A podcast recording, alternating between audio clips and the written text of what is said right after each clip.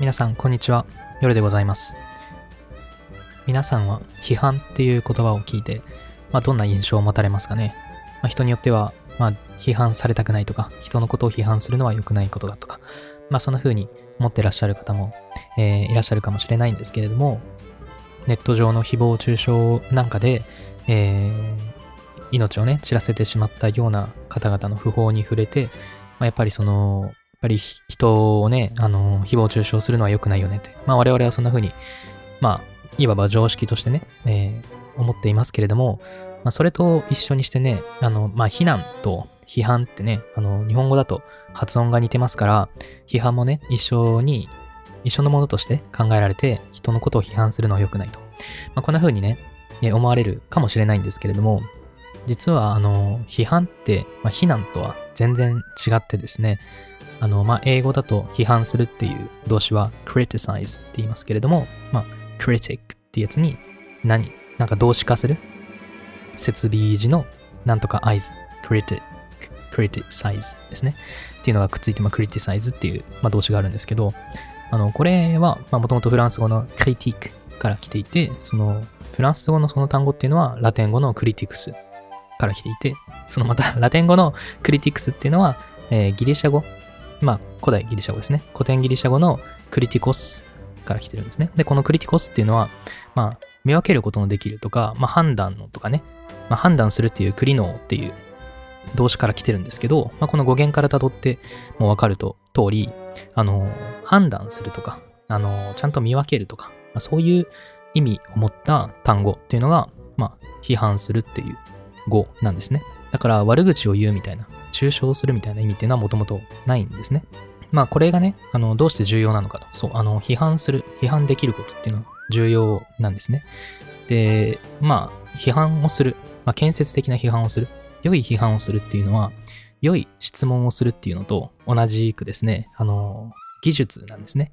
あの、一度もね、ピアノを弾いたことがない人が、ピアノをすぐ弾けることはないように、まあ、私ね、最近ピアノね、はじ、始めて、そう、ちょっと余談ですけれどもね、ずっとピアノ始めたいな、始めたいなって思っててね、あの、このままだとずっと始めたいなって思いながら死んでいくかもしれないなと思ってね、そう、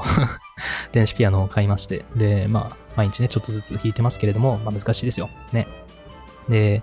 まあいろんなことにも言えますよね。その技術っていうのは習得されるべきものなんですね。で、何を私は言っていたかっていうと、批判をすること、良い批判をすること、建設的な批判をすることっていうのは、まあ良い質問をすることもそうですけれども、身につけられるべき技術なんですね。だからまあ、うまくそれを身につけてない人が、えっと、まあ、特にインフルエンサーの方ですよね。あの、ネット上での声が大きい方が、その、まあ未熟な技術でもってですね、まあ批判めいたものをやってると、まあそれを見る我々からしてもね、批判ってなんかやっぱり暴力的でアグレッシブで嫌だなってね、こう思うかもしれないですね。なんだけれども、やっぱりその、何かを誰かが主張して、で、それに対して適切な仕方で批判をするっていう、そういうことができるような、えー、環境っていうのはめちゃくちゃ重要なんですよね。あの、自分が何かを探求する、まあ、論文書くとかもそうですよね。えー、大学院とかなんかでね、あるいはその大学生、学部生でもゼミに出てる人とかだとね、あの、まあ、周りのみんなに批判してもらうことがどれだけ大切かっていうことは、まあ、学ぶことができてるかもしれないですけどね、自分では気づかないような、まあ、自分の議論の、えー、弱点だとかっていうのが指摘してもらえたりね、そう、そういうことがあるので、まあ、自分のためにもね、あの、批判をしてもらうっていうのはすごく重要ですし、えー、相手のことを思うんだったら、その人のために、えーと、ちゃんとうまく批判をするっていうのが重要になってくるんですよね。もちろん悪口はダメですよ。別物ですからね、あの、悪口っていうのと批判っていうのはね。で、今回はですね、じゃあその批判と、建設的な批判、いい批判っていうのはどういうふうにやったらいいのかっていうのをですね、えー、お話ししようと思います。ちょっとあの、導入が長くなってしまいましたが、はい、お付き合いくださいませ。How to criticize constructively はい。えっと、まあ、まず相手のことを批判するために、まあ、従うべきステップみたいなものを、えー、4つ挙げます。最初にフレームワークとしてね、この4つのステップをたどって、まあ、批判するといいんじゃないでしょうか。という感じですね。もちろんその、批判をするっていうのは、あの、一人の人間を、えー、まあ多くの場合ね、一人の人間を相手にするわけで、その人間っていうのもね、えー、10人十色ですよね。ある人は、まあ、自分がどれだけ下手な批判をしても、えー、まあ、いいように、えー、汲み取ってくれて、ありがとうみたいな、批判してくれてありがとうみたいなことを言ってくれる人もいますし、あるいは、まあ、なんというか自分が批判されることを、まあ、極度に恐れていて、こちらが何を言ってもすぐ萎縮してしまうっていう方もいらっしゃるかもしれないので、結局のところ、その相手がどういうタイプの人間なのかっていうのに合わせて、まあ、こちらもね、どういう批判を、えー、すべきなのか、どういった仕方で批判をすべきなのかっていうことは変えて、柔軟に変えていかなければいけないんですけれども、まあ、今回はですね、まあ、そんなことね この配信の中で言うのって無理ですので、あの、大枠だけご説明しようと思います。で、その後で、声だと言いますかね。まあ、こういうことにも注意したらいいんじゃないでしょうかということで、まあ、細々とした、まあ、箇条書き的なアドバイスを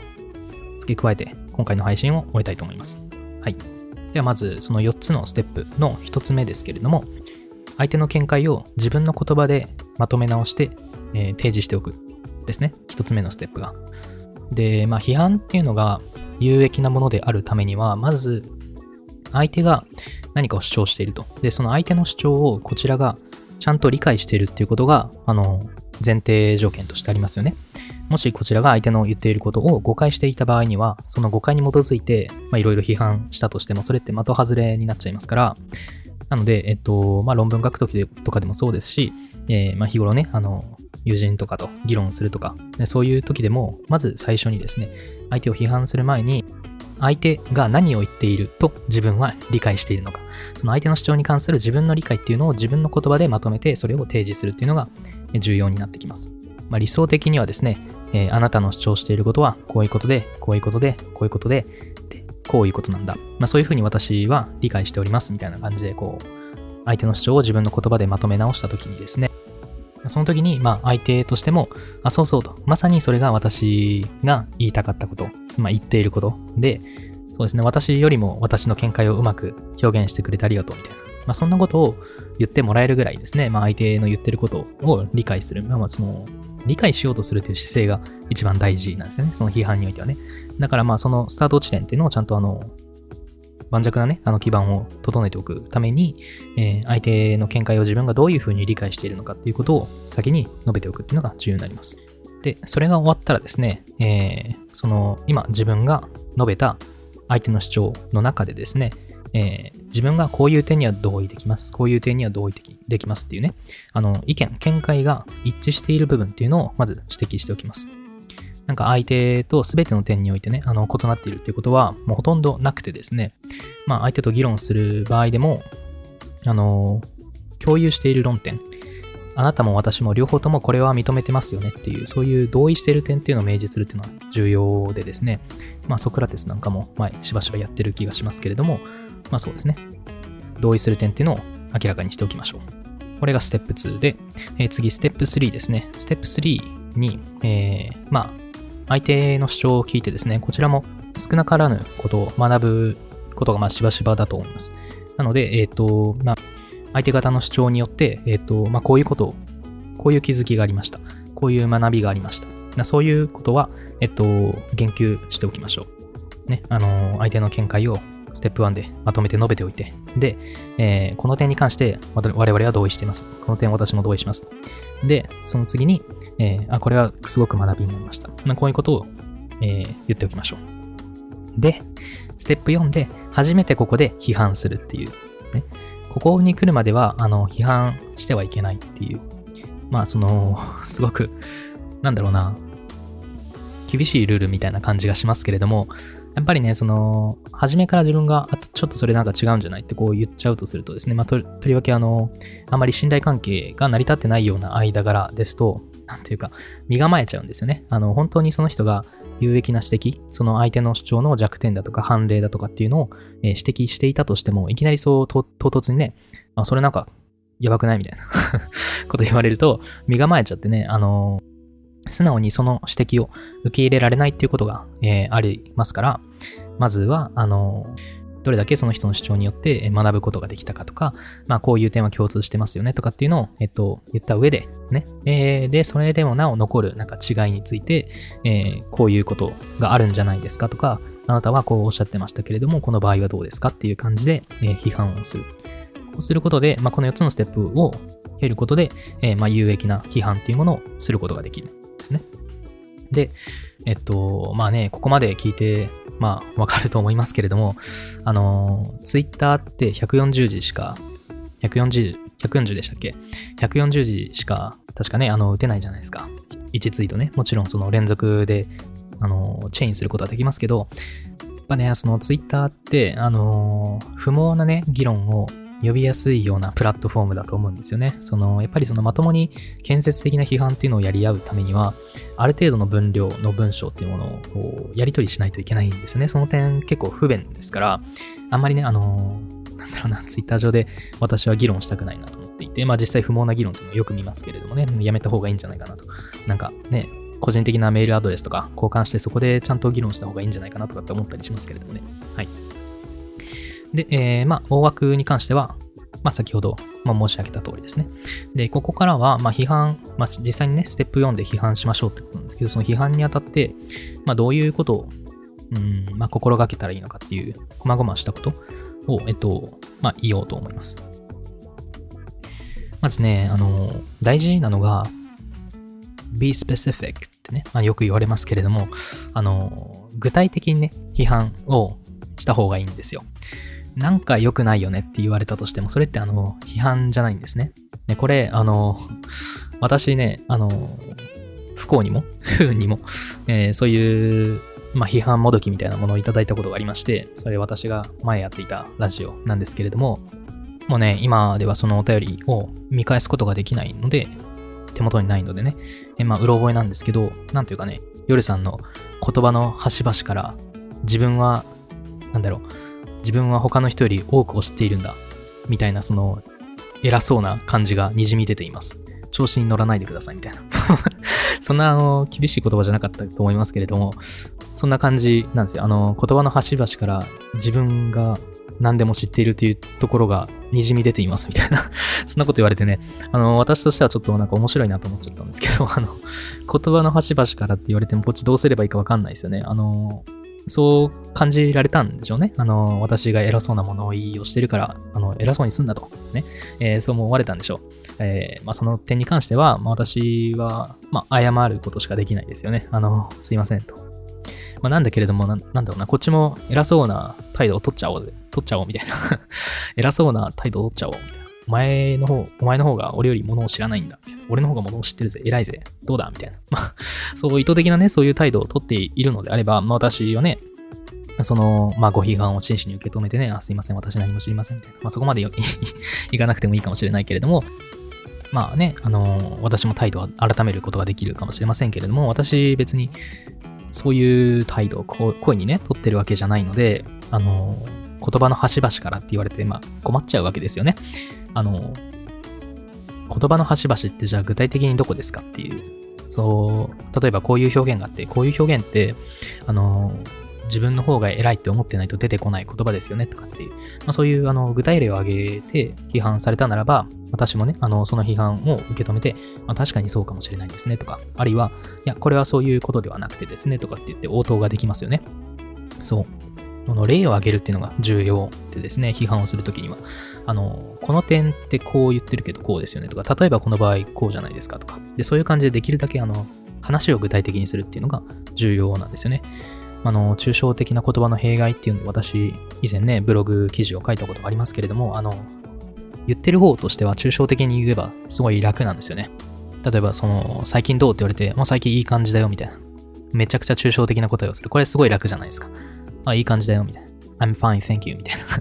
そう言っときゃいいからね。あの、最近頑張ってるってことあ、頑張ってるよ。頑張ってるって言えばいいから楽ですよね。実際じゃあ具体的に何頑張ってるのって言われたらうって思うかもしれないけどね。これってあの、相手を罵るときとか、ね、あるいは批判をするときとかも同じで、お前マジクズだなとか、お前バカだなとかね。それめちゃくちゃ抽象的なので、言う方としては楽ですよね。何も考えなくてね、いいから、あの、どこどこがどう考えてるから、ここっておかしいから、バカだよねって。バカいらないからね、そこまで言っちゃうとね。だから、言葉の端々からって、まあ、言っときゃ楽ですね。自分がそう感じたのはなぜかっていうと、まあ、それは言葉の端々から感じたんですって言ってるわけなんでね。まあ、だから、なんだろうな。まあ、抽象的な言葉はあんまり私傷つけられないですから、まあ面白かったっていう感想を抱くに至ったわけですけれども、あの、建設的なね、批判をしたいんだったら、まあ具体例を挙げてですね、ぜひご指摘 いただければと思います。はい。で、あとはそうだな。まあよく言われることですけど、compliment sandwich ってね、あの、なんて言ったらいいのかな。褒め言葉サンドイッチみたいな感じ。あの、サンドイッチ戦法で、あの、批判するといいよみたいなことって、まあ、どんぐらいかな、小学校ぐらいの時から我々習いますよね。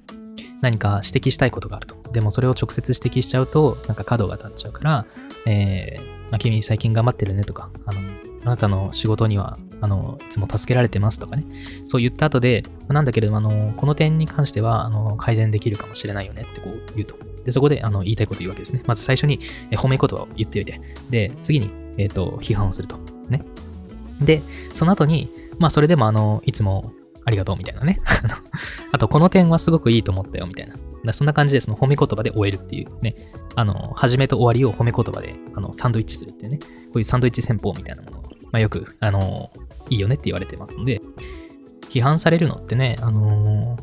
それが正当なものであっても、ちょっとあの、傷ついたりすることが人によってはありますからね。その、もちろん批判、そだから批判するなっていうのはナンセンスですけれども、だから、まあ、批判の効果を最大化するためにというか、その批判によって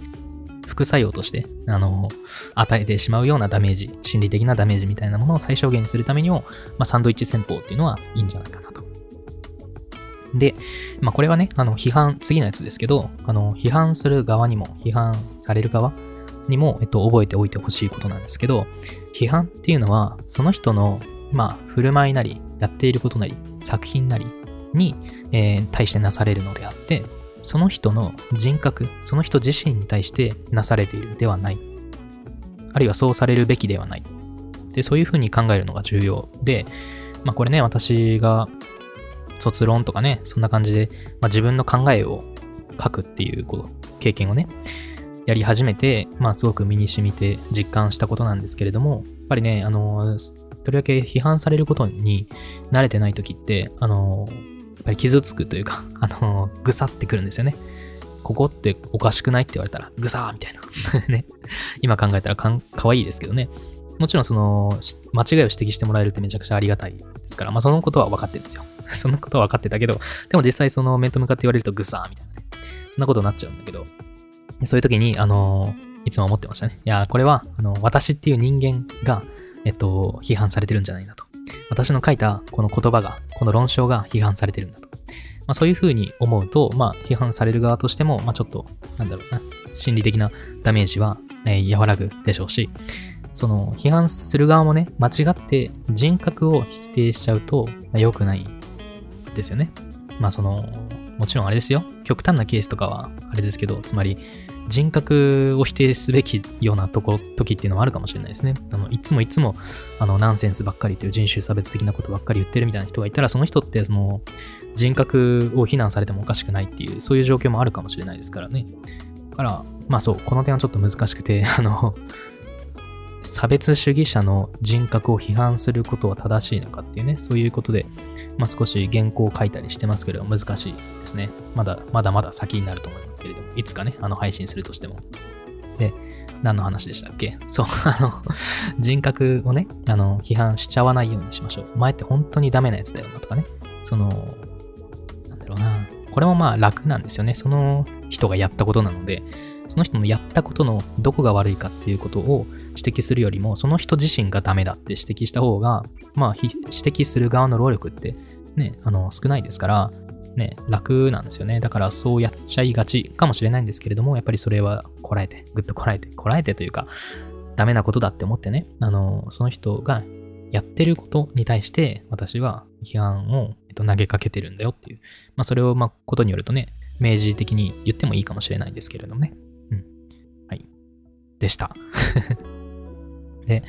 まあ、あとは、あれですね、あの、最後、最後、まあ重要なのは、対話をしましょうっていうことですね。あの、批判しっぱなしにしたらダメで、批判をしますと。で、批判をしたときに相手の側も、あの、何か言うべきこと、言いたいことっていうのがあると思います。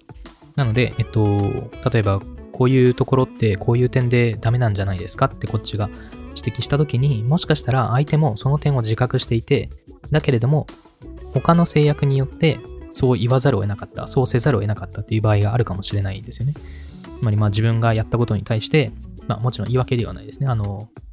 まあ理由付けみたいなもの、正当化みたいなものをする、したいかもしれないので、まあその点はその、ちゃんと自分が批判をしてそれで終わりにするんじゃなくて、えー、この点どうですかとか、相手にもう一度、えー、その点を聞く。そんな感じで、会話を、言葉のやり取りをするっていうのが重要になります。だから批判をするっていうのは、うんと、ジャンプをするみたいなね。ジャンプをするみたいな、その、一回やれば終わりみたいなものじゃなくて、その批判をするっていうのはその後の、対話、議論も含めて、批判をするっていうことだと思っているので、まあ、その点は忘れないようにしないといけないと思います。で、その一回一回のやりとりにもちろん、その、えー、具体的にお話をしましょうだとか、相手の人格を、えー、攻撃しないようにしましょうだとかね、これ、まあ、対人論法っていうね、あの、奇弁ですからね。あとはちゃんとあの、学んだことを、えっ、と、言及するようにしましょう。学んだことに言及するようにしましょうとか、そう。まあ、いろいろここまでに私が言ってきたことを忘れないようにやっていかないといけない。難しいですよね。難しいよね。そう。だから、その、やっぱり練習が必要だし、あの、訓練ね。いろいろやって、だんだん失敗しながら上手くなっていくっていうことは、まあ必要なんですね。はい まあ今回は批判っていうことに関して、まあちょっと長々とお話ししてしまいましたけれども、そうかな。この配信が役に立ったらいいなって思います。あの 私と関係ないところでね、あの、議論をしたりするときに、えっと、うまく批判ができるようになったらいいなと思うし、あるいはね、あの、私、私ね、あの、批判大歓迎なんですよ。あの、考えようって皆さんに呼びかけているので、その、皆さんが考えた結果、私の言ってることに関して、まあ、ちょっと同意ができないとか、そこおかしいと思うっていうことがあればですね、あの、私の誤りを正すチャンスですので、まあ、ぜひ皆さんからも批判を仰ぎたいと、まあ、考えております。で、まあ、その時にですね、あの 建設的な議論ができるような批判を、まあ、得られたら私としても嬉しいですよね。だから、なんか、なんか知らんけど、お前の言ってること嫌だ、みたいなこと言われると、あの 建設的な批判じゃないので、私としても、うー、うーって どうしたらいいんですかそんなこと言われてってね。あの、すっきりしましたか？って、まあ、それぐらいしか言えなくなりますから、まあ、そういう点でもね、あの、私にとってもね、あの、いずれ、なんか役に立つようなことがあればいいなと思って、今回批判についての回をお届けいたしました。えー、ちょっと長かったですけれども、お付き合いいただきまして、ありがとうございました。Subscribe now.